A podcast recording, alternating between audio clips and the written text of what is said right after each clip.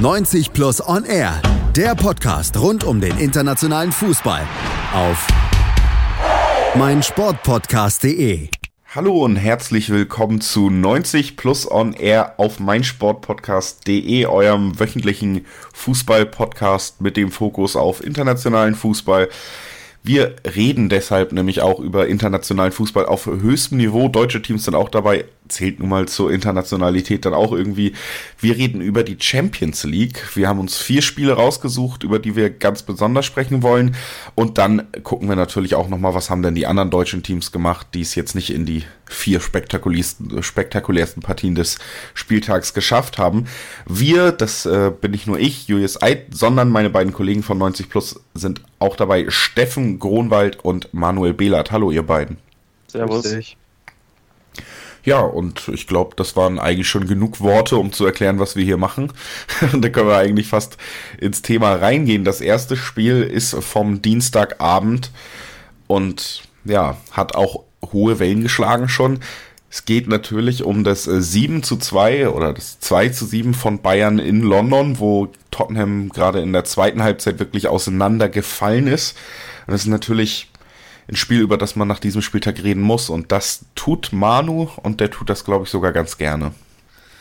Ja, wenn man die ersten 30 Minuten ausklammert, äh, tue ich das tatsächlich sehr gerne. Ähm, äh, zu Beginn habe ich mich schon mal gefragt nach der Aufstellung, ähm, ob es tatsächlich zwingend notwendig ist, Thiago rauszunehmen. Ähm, und das ähm, ja, Mittelfeld dann ein bisschen anders zu besetzen. Niko Kovac kündigte ja an, er möchte gerne offensiver spielen.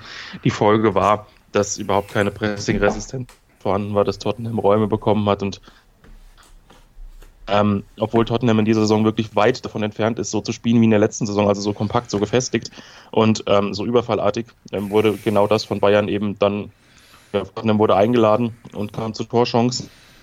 Neuer musste ein ums andere halten, war dann gegen Son Macht. Ähm, Manu, man hört dich die im Lücken Moment überhaupt groß, Die nicht. Abstände zwischen den Positionen waren zu groß. Kimmich hat eigentlich relativ gut gespielt, genau wie Lewandowski. Und das war dann auch so, ähm, dass ja fast schon logisch, dass Kimmich dann das 1 zu 1 erzielte. Und Lewandowski kurz vor der Halbzeit, nach den ersten 10, 12 seriöseren Minuten von Bayern, dann das 2 zu 1. Ähm, und dann hat Kovac dann in der Halbzeit gezwungenermaßen gewechselt.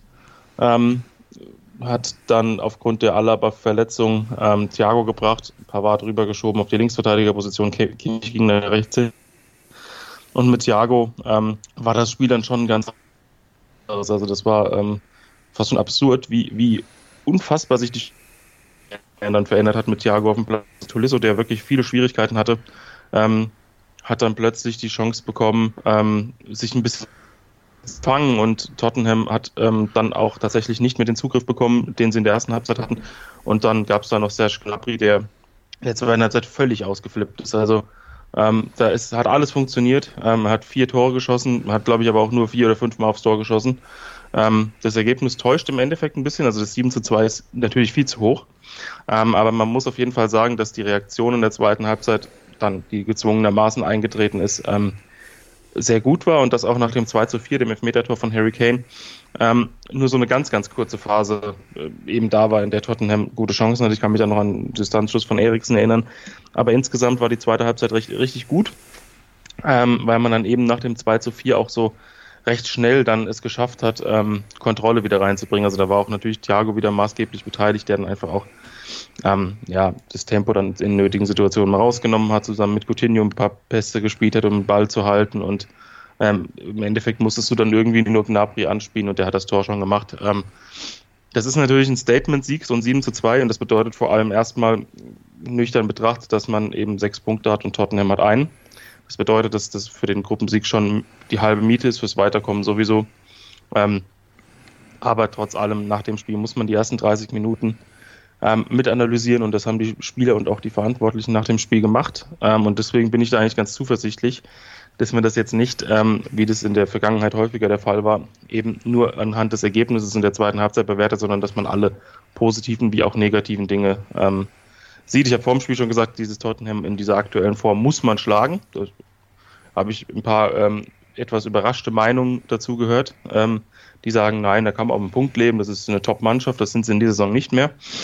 Ähm, Es sei denn, sie werden dazu gemacht und das hat man dann eben in den ersten 30 Minuten gesehen. Aber ansonsten war es echt, ähm, danach war es echt in Ordnung. Also ich bin nicht unzufrieden. Also Manuel Behlert nicht unzufrieden mit einem 2-7 und damit jemand, der ja, andere Probleme hat als vielleicht andere Bundesligisten, der in der Champions League spielt. Aber auf jeden Fall ein Spiel, über das man reden musste. Dele Alli von Tottenham Hotspur hatte im Vorfeld gefordert, dass man im neuen Stadion Geschichte schreiben soll. Jetzt hat man den geschichtlich gesehen höchsten Heim, die höchste Heimniederlage eingefahren. Also zumindest das konnte man erfüllen bei Tottenham. Äh, ansonsten natürlich ein extrem bitterer Abend für Pochettino, der auch, ja, schon seit ein paar Monaten so wirkt, als hätte er nicht mehr wirklich Lust auf den Job. Mal gucken, was da noch kommt. Das könnt ihr alles bei uns auf jeden Fall mitbekommen, egal ob ihr uns auf Twitter, auf Facebook oder auf Instagram folgt oder eben auf unserer Website. Da seid ihr dann immer auf dem Laufenden, denn neben wundervollen Podcasts machen wir natürlich auch das Tagesgeschäft Fußball News bei uns auf 90plus.de. Und wenn ihr da Interesse dran habt, dann könnt ihr da natürlich auch immer gerne vorbeischauen. Ja, und ganz gerne geschaut wird auch Steffen das nächste Spiel wohl haben. Der hält es nämlich so ein bisschen mit dem FC Barcelona, was die Sympathien angeht. Jetzt reden wir aber über Real Madrid, die sich extrem schwer getan haben gegen Brügge. Absolut. Und zwar, ähm, ja, patzten die Madrilen im eigenen Stadion, spielten nach einem 0 zu 2 Rückstand immer noch 2 zu 2, aber das ist weit entfernt von dem, was man sich gegen äh, Club Brügge erhofft hatte. Man hat dabei aber gar nicht so schlecht gespielt. Madrid hatte schon in der fünften Minute die erste gute Gelegenheit, wo der Ball nur knapp am Tor vorbeiging und äh, spielte auch sonst recht, recht souverän. Es fehlte hier und da einer nötigen Konsequenz, aber das war keinesfalls ein katastrophaler Auftritt von den Königlichen. Allerdings ähm, ja, scheiterte man oft sowohl vorne als auch hinten an sich selber. Man ließ sich dann eiskalt auskontern, dann schon nach neun Minuten äh, ging man in Rückstand, nachdem Denise eine flache Hereingabe von Percy Tau ins Tor stolperte. Das war recht kurios mit anzusehen. Äh, Courtois infolgedessen natürlich chancenlos. Wie der Ball ins Tor holperte, konnte man nun wirklich nicht erahnen. Aber auch davon zeigte sich Madrid weitestgehend unbeeindruckt. Man spielte weiter nach vorne, hatte sowohl nach äh, Standardsituationen als auch durch Distanzschüsse hervorragende Möglichkeiten. Aber entweder scheiterte man da an der Genauigkeit oder aber an Simon Mignolet, der teilweise wirklich herausragend äh, hielt. Aber auch da zog sich das durch die erste Halbzeit, dass der Fokus der Madrilenen nicht zu 100% auf dem Platz lag. Man ja, schien hier und da einfach unkonzentriert das Spiel auf die leichte Schulter zu nehmen und symptomatisch dafür war dann das 0 zu 2. Modric ja, in der eigenen Hälfte Höhe des Mittelkreises wusste auch nicht, soll er dribbeln, soll er den Ball abspielen und ja, dann war es so eine Mischung aus beiden, bloß landete der Ball dann wieder bei Denise, der nahm Tempo auf und ja, stolperte erneut, äh, schaffte es dann noch, ja, aus dem Stolpern heraus den Ball über ins Tor zu chippen. War somit recht ansehnlich, aber auch das natürlich äh, an Kuriosität kaum zu überbieten, diese beiden Tore von dem äh, von Brügge Stürmer. Ja, und in der zweiten Hälfte zeigte Madrid dann, was sie zu leisten imstande sind. Da war dann wesentlich mehr Zug zum Tor vorhanden. Man war doch drückend überlegen und Brügge konnte sich kaum noch ja zu Entlastungsangriffen zwingen. Äh, infolgedessen kam dann das 2 zu 1 durch Ramos nach, ja, nach einer Flanke, Kopfballtreffer, äh, Mignolet ohne Chance. Und auch das führte dazu, dass Madrid noch offensiver spielte. Da war endlich Zug hinter. Und ja, kurz vor Schluss, fünf Minuten vor dem Ende, dezimierte sich Brügge dann selber, gelb-rote Karte. Der anschließende Freischuss landete dann auf Casimiros Kopf. Das war dann der Ausgleich. Und man hatte dann noch fünf Minuten reguläre Spielzeit plus drei oder vier Minuten Nachspielzeit, ähm, wo die Königlichen dann natürlich noch hofften, das Spiel komplett zu drehen und den Sieg, äh, ja, einen Sieg zu erringen. Allerdings war es Brügge dann, die in der letzten Sekunde eigentlich noch eine Riesenchance hatte. Ähm, da wurde dann ein Freistoß zum kurz zuvor eingewechselten Schrivers äh, schnell ausgeführt. Der traf den Ball aber so gar nicht. Von daher ja, hatte Madrid da nochmal Glück gehabt, dass es dann beim 2 zu 2 blieb. Aber letztlich muss man natürlich festhalten, dass man jetzt in der Tabelle als ja, Tabellenletzter dasteht. Ähm, und das ist natürlich nicht das, was man sich so vor der Gruppenphase erhofft hatte, dass man nach zwei Spielen nur einen Punkt, ein Torverhältnis von 2 zu 5 hat. Das ist keinesfalls das, was die Ziele sind und da muss ich in den nächsten Spielen noch einiges tun und auch äh, das nächste Spiel gegen Galatasaray Istanbul wird keinesfalls einfach, die gegen Paris auch eine bemerkenswert souveräne und engagierte Leistung gezeigt haben. Also Real Madrid mit einem Spiel zum Vergessen, aber eben auch mit einer Saison, wo man noch nicht so richtig da angekommen ist, wo man sein möchte, gerade nach der Transferoffensive im Sommer. Und das ist ja eigentlich schon eine ganz gute Überleitung zu unserem nächsten Spiel, was Manu vorstellen wird.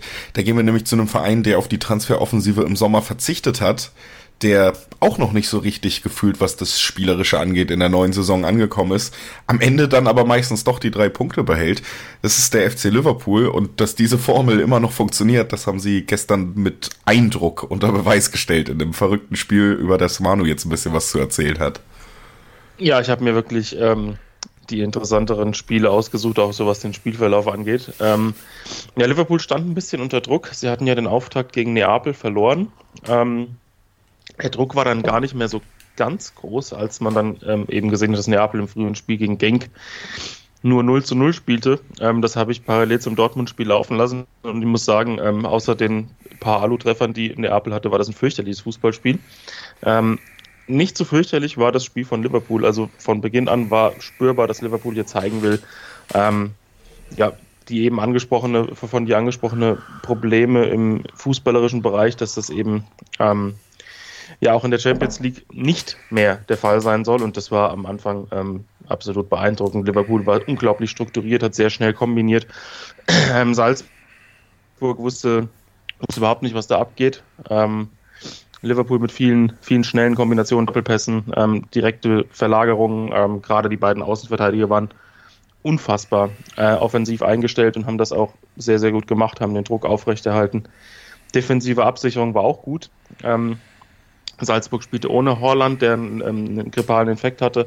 Ähm, da fehlte so ein bisschen ein Zielspieler vorne, der eben auch mal die Bälle festmachen kann. Das war mit Wang und Daka und auch Minamino waren das sehr viele schnelle, wuselige Spieler. Aber wenn du überhaupt keinen ähm, Zugriff so zu, zum Spiel hast, hilft dir das auch nicht viel. Ähm, das 1 zu 0 war dann folgerichtig. Ähm, da hat man auch gemerkt, dass in der Defensive bei Salzburg dann auch ein bisschen hier und da die Geschwindigkeit fehlt. Ähm, das 2 zu 0 wurde dann erzielt von den beiden eben angesprochenen Außenverteidigern, also Alexander Arnold mit einer super Hereingabe, Robertson mit einem super Laufweg. Ähm, da sah dann auch der Torhüter nicht ganz so glücklich aus, auch wenn es eine ziemlich ähm, kurze Distanz war. Dann hat auch noch Salah das 3 zu 0 gemacht.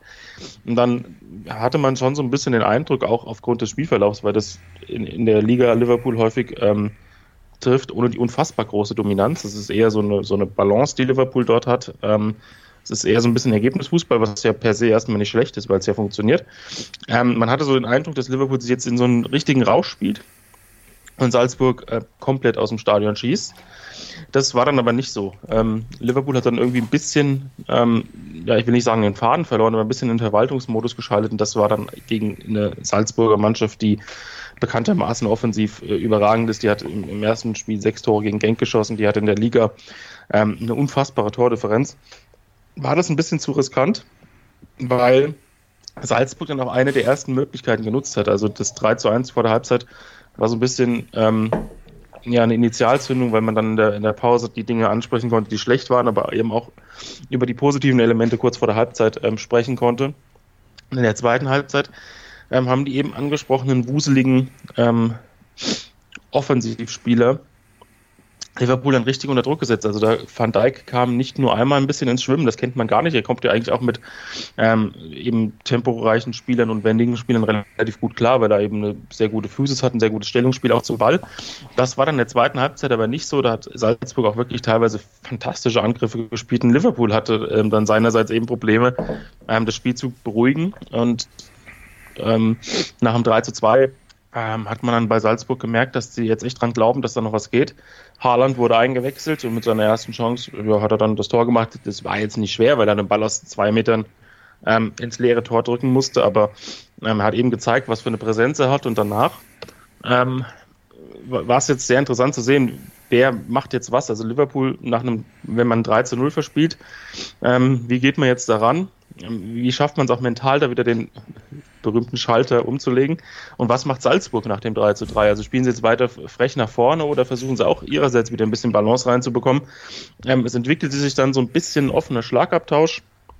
Ähm, und dann ähm, hat man dann doch gemerkt, dass die Abwehr von, von Salzburg nicht unfassbar sattelfest war. Salah hat dann das 4 zu 3 gemacht. Ähm, in der Phase, wo man wirklich mit allem rechnen konnte. Also das war dann tatsächlich ein offenes, offenes Spiel.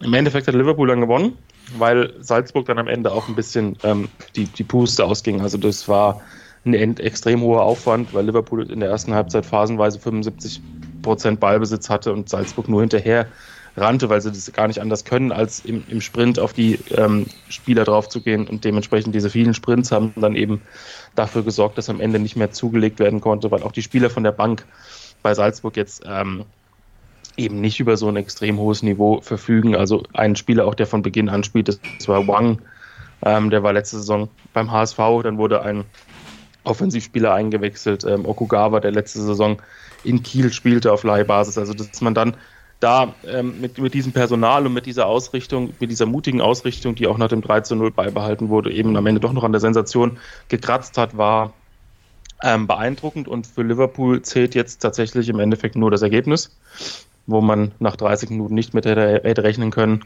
Ähm, jetzt geht es für Liverpool zweimal gegen Genk, äh, müssen dann sechs Punkte her und dann ähm, hat man Neapel zu Hause, dann kann man das klar machen. Also der, der, der ganze Spieltag für Liverpool so absurd diese Spiele noch in der zweiten Halbzeit teilweise lief, hat, hat sich dann im Endeffekt doch noch zum sehr positiven entwickelt.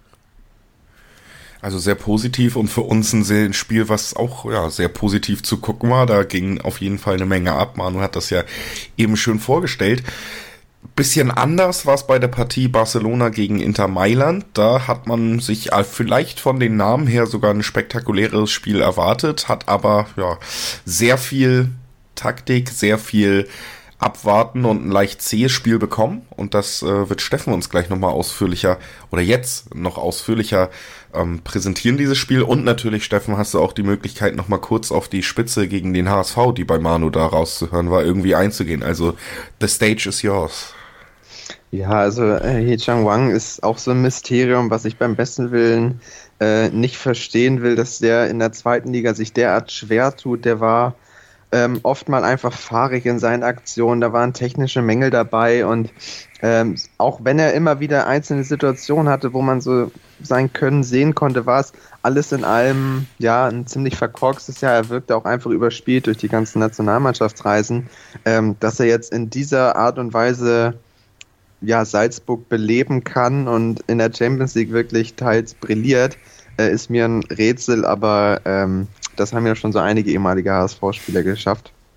Von daher äh, sind wir Hamburger da, glaube ich, mittlerweile äh, cool genug, das schön zu ignorieren. Aber kommen wir auf Barcelona äh, gegen Inter Mailand zurück. Ähm, genau wie du schon gesagt hast, man hat sich da eigentlich einiges erhofft, was an Spektakel hätte kommen können. Es war dann aber ja doch eher ein, gerade auf Seiten Inter Mailands ein sehr taktisch hervorragendes Spiel. Antonio Conte schaffte es, schafft es mal wieder einen Club, der in den Jahren zuvor eher etwas untergetauchtes neues Leben einzuhauchen und wirklich eine Struktur in die Mannschaft zu bringen. Und das aggressive Pressing führte dann, oder beziehungsweise das schnelle Umschaltspiel führte dann dazu, dass man schon nach zwei Minuten in Führung ging. Martinez wurde von Alexis Sanchez äh, geschickt nach einem ja, schnell ausgeführten Freischuss. Da war Unruhe im Mittelfeld der Katalan und ähm, Longley konnte Martinez dann auch nicht am Abschluss hindern. Testegen ebenso wenig und schon stand es auf Seiten von, ja, auf Seiten Barca's 0 zu 1. Und Barcelona agierte infolgedessen mit sehr viel Ballbesitz, wirkte aber, wie schon die ganze Saison über, ziemlich ideenlos. Man wirkte fahrig und auch einfach behäbig in seinen Aktionen.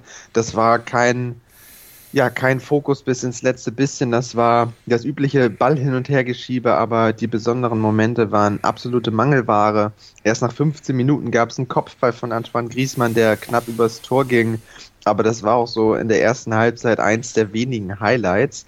Großchan Großchancen waren Mangelware. Und Inter zeigte sich in seiner Art und Weise sehr konzentriert, sehr unbeeindruckt und spielte hinten heraus einen wirklich äh, taktisch hervorragenden Fußball, konnte durch Konter immer wieder Spitzen setzen, hätte sogar auch äh, höher in Führung gehen können.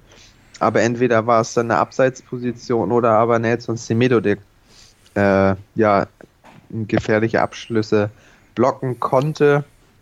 Und dementsprechend ging es dann mit der 0 zu 1 Halbzeitführung für Inter in die Kabine. Barca zeigte sich in der zweiten Halbzeit verbessert, wenn auch nicht um 180 Grad gedreht, aber man äh, spielte dann doch wesentlich zielstrebiger. Man wechselte früh ein Arturo Vidal für Sergio Busquets ein. Vidal war es dann auch, der das sehenswerte 1 zu 1 von Suarez vorbereitete. Eine schöne Volleyabnahme vor, ja, auch kurz vor dem 16er. Und das sollte dann auch nochmal so der Startschuss sein für eine Schlussoffensive, die knapp 30 Minuten anhalten sollte. Ähm, Barcelona, ja, zwang Mailand so ein bisschen immer an den eigenen 16er.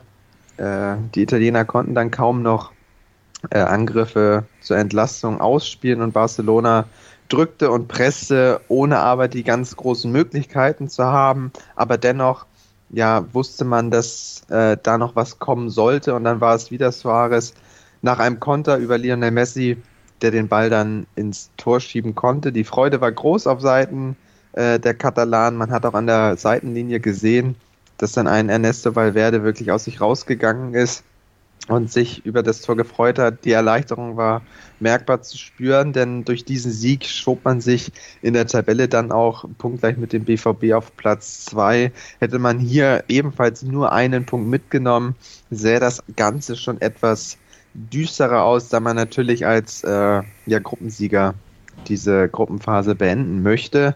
Jetzt ist man weiterhin auf einem guten Wege dahin hofft sich natürlich den einen oder anderen Patzer vom BVB noch mitnehmen zu können. Aber alles in allem kann man über die Partie jetzt sagen, dass das schon durchaus ein verdienter Sieg für Barcelona war, aber mit ziemlich langen Anlaufschwierigkeiten.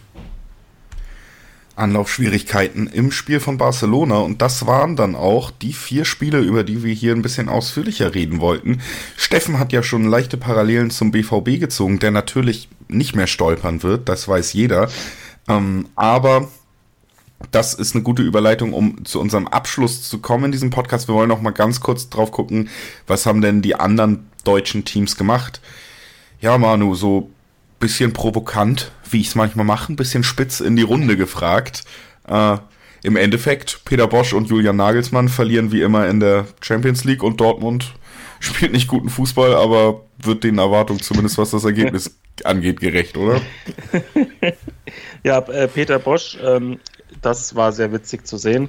Ähm, hatte mit Bayer Leverkusen bei Juventus Turin teilweise sehr, sehr viel Ballbesitz gehabt. Ähm, und wenn man das ähm, erwähnt, dann weiß man auch, wie das Resultat war.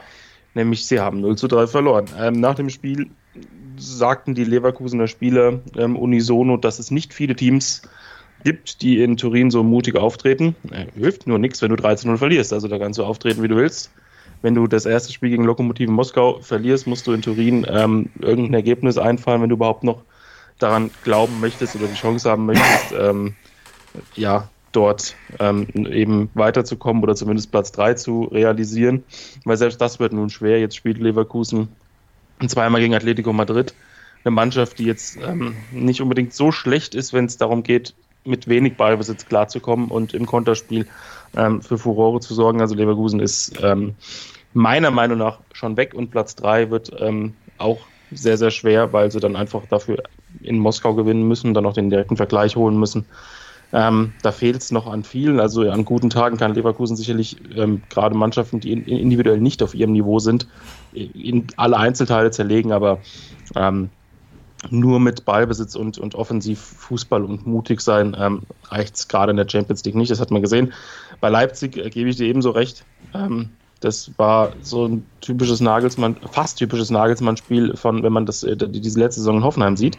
Ähm, wobei dort ja viel ähm, offener Schlagabtausch, also war, war, häufig ein offener Schlagabtausch mit 3 zu 3 oder weiß was ich was für Ergebnissen.